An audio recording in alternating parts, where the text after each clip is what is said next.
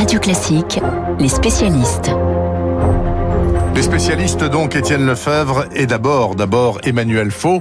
Emmanuel, bonjour. Bonjour Bernard, bonjour à tous. Emmanuel, ce 31 décembre, dernier jour de l'année et l'occasion bien sûr de faire un bilan de 2020. Ça restera dans l'histoire une année très très particulière marquée bien évidemment par la pandémie de Covid-19. En quoi, selon vous Emmanuel, cette crise sanitaire a-t-elle vraiment changé le monde? Je crois que vous avez raison de poser la question comme ça, Bernard, parce que ce qui va rester de cette année, euh, la trace de 2020, bon, c'est bien sûr euh, la pandémie en toile de fond, mais ce sont surtout les conséquences de la pandémie sur nos vies, sur nos sociétés, nos économies, nos relations internationales.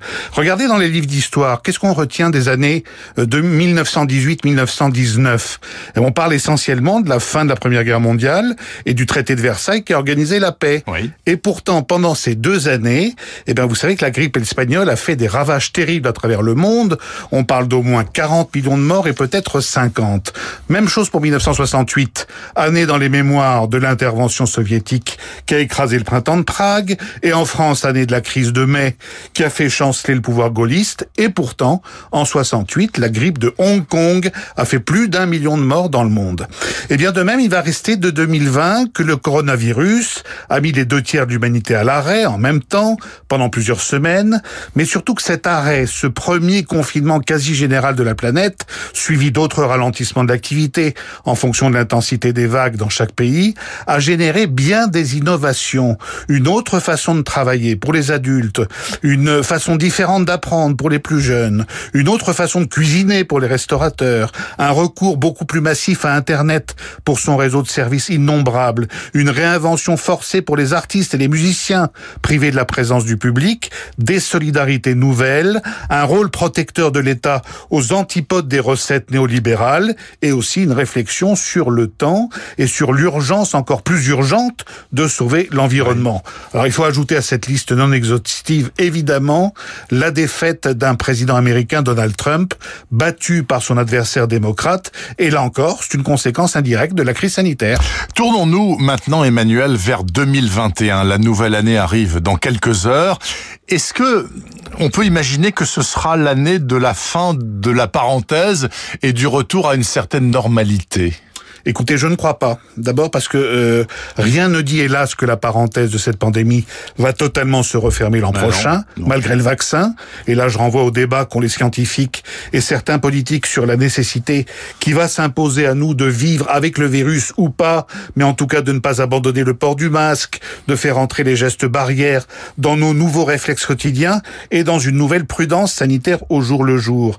Et quant à un retour à la normale, si c'est le retour au monde d'avant Covid-19, à mon avis, il faut oublier, pour toutes les raisons que je viens d'énumérer, travailler autrement, ça veut dire que les vols d'affaires de 7 ou 8 heures dans chaque sens pour assister à une réunion de 3 heures sur place, eh bien, a priori, sauf nécessité absolue, c'est terminé. Dans les relations internationales, on peut aussi penser que la donne va changer. Bien sûr, les batailles commerciales ne vont pas cesser du jour au lendemain, et certaines compétitions ne s'éteindront pas dans un grand élan vertueux, et suivez mon regard qui est tourné vers la Chine, mais on peut imaginer que les effets de la crise économique que le monde va traverser, conjugués à la nécessité d'agir contre le réchauffement climatique, inciteront les pays à davantage se parler. Et par exemple, l'Europe à bâtir une vraie force sanitaire à l'échelle des 27 qui a cruellement manqué ces derniers mois. Bref, puisqu'on approche d'un réveillon sobre et responsable ce soir, eh ben pourquoi ne pas rêver d'un monde plus solidaire et moins cynique, plus réfléchi et moins stressé, que l'on célébrera dans l'enthousiasme retrouvé des Jeux Olympiques de l'été 2021. Ce serait un grand mal, ce satané virus, pour beaucoup de bien, et l'envie de découvrir ce monde différent, Bernard, que nous construirons ensemble et qu'il faudra décrire et analyser chaque matin dans cette chronique internationale notamment. Et c'est pourquoi je vous dis à vous, Bernard, et à tous nos auditeurs de Radio Classique, à l'année prochaine. Même chose en ce qui me concerne. D'abord, je vous souhaite une très bonne fin d'année. Emmanuel Faux, un bon réveillon, donc dans la sobriété absolue Voilà. qui vous caractérise, bien évidemment.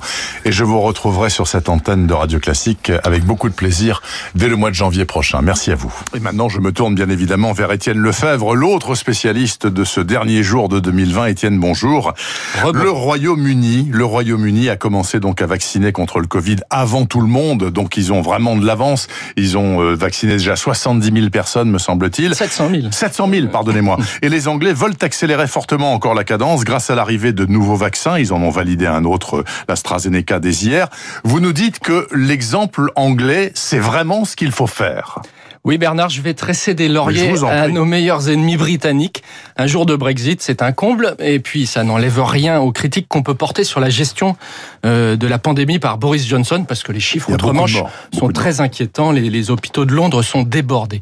Mais sur la vaccination, force est de constater euh, que le volontarisme britannique est remarquable. Hein. Vous l'avez dit, ça a commencé début décembre avec la validation du vaccin Pfizer, euh, le premier vaccin anti-Covid qui a été validé. Alors à l'époque, euh, ça a un peu agacé parce que les Anglais en ont fait un outil euh, pro-Brexit en expliquant que c'est parce qu'ils étaient plus dans l'Union européenne qu'ils avaient pu euh, aller aussi rapidement. Mhm. C'était pas vrai, et donc ça a un peu agacé tout le monde. La validation du vaccin d'AstraZeneca hier montre que c'était pas seulement un coup de com de Boris Johnson et qu'il y a vraiment une stratégie bien huilée derrière. Les Britanniques ont commandé énormément de doses de vaccins par habitant, parmi les plus élevées au monde très tôt.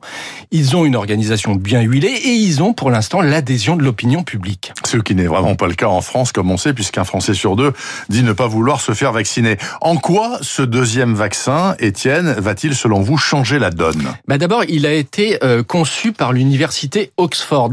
Donc ça va euh, flatter l'ego britannique, ça va aussi rassurer peut-être ceux qui euh, auraient encore des doutes outre-Manche sur ce vaccin. Donc l'adhésion populaire pourrait être encore renforcée. Et puis ce vaccin, on le sait, est plus facile à produire à stocker. Euh, donc le, le PDG d'AstraZeneca a promis déjà 2 millions de doses par semaine aux Britanniques. On change d'échelle. Les Britanniques, on le disait, ont déjà vacciné près d'un million de personnes en un mois. Là, Boris Johnson veut vacciner un million de personnes par semaine au moins. L'objectif euh, du Premier ministre, c'est que en mars, on reprenne une vie normale et qu'on rouvre l'économie complètement avant tout le monde. Et ça, euh, c'est ça peut être potentiellement très important parce que imaginez un pays qui rouvre plus rapidement son économie parce qu'il a un taux de vaccination maximal, alors que les autres sont encore sous la menace du Covid, euh, les écarts peuvent être considérables en 2021. Souvenons-nous de la Chine. Ils ont été les premiers touchés. Leur économie, ensuite, est repartie dès la mi-2020. Bon, alors donc la France, dans tout ça, qui est déjà fort critiquée pour sa lenteur hein, depuis une semaine, risque très gros, si j'ai bien compris. Ben oui, en tout cas, l'enthousiasme britannique sur la vaccination contraste avec la grande prudence qu'on connaît dans l'Hexagone. Bon, le problème n'est pas tant qu'on ait vacciné 100 personnes ou 3000 personnes au bout de 4 jours. On va pas faire des bilans définitifs. Ça fait même pas une semaine que la campagne est lancée. Les Pays-Bas n'ont même pas commencé à vacciner. Euh, et le gouvernement, euh, bon, quand il, il dit il faut pas brûler les étapes, il faut éviter les couacs au départ, il a raison. L'idée, c'est quand même de pouvoir accélérer ensuite. Mais est-ce qu'on va être vraiment capable d'accélérer ensuite? On peut se poser la question parce que quand on insiste beaucoup sur le consentement préalable, sur le fait qu'il peut y avoir des effets indésirables qu'on va bien mesurer, sur la nécessité d'une consultation médicale préalable, on peut créer, alimenter des hésitations. On peut euh, ralentir encore le process. Par rapport à ça, l'exemple britannique peut nous être utile, puisque si ça marche très bien, euh, ça peut convaincre beaucoup de Français d'avoir envie de se faire vacciner. Et puis la validation du vaccin d'AstraZeneca par les Britanniques va mettre une pression énorme sur l'agence européenne du médicament. Mmh. Et euh, ce, ce, ce, vaccin, c'est également celui que les Européens ont commandé en plus grande quantité. Ah, c'est le moins cher. Hein. C'est le moins cher et le, le, plus pratique. Et les Français misent beaucoup sur ce vaccin.